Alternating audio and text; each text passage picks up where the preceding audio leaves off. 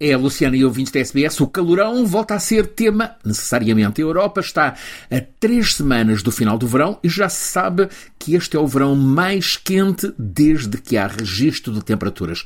Ou seja, há 173 anos, desde 1850.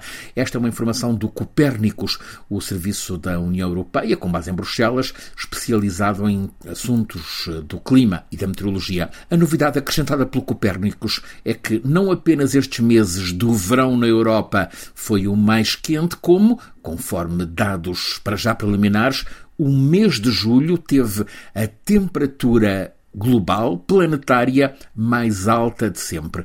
É inverno na Austrália, como em Timor, como no Brasil, mas apesar de ser a estação fria no hemisfério sul, a temperatura geral é a mais alta de sempre, com o dia 6 de julho a atingir a temperatura recorde média de 17,08 graus Celsius.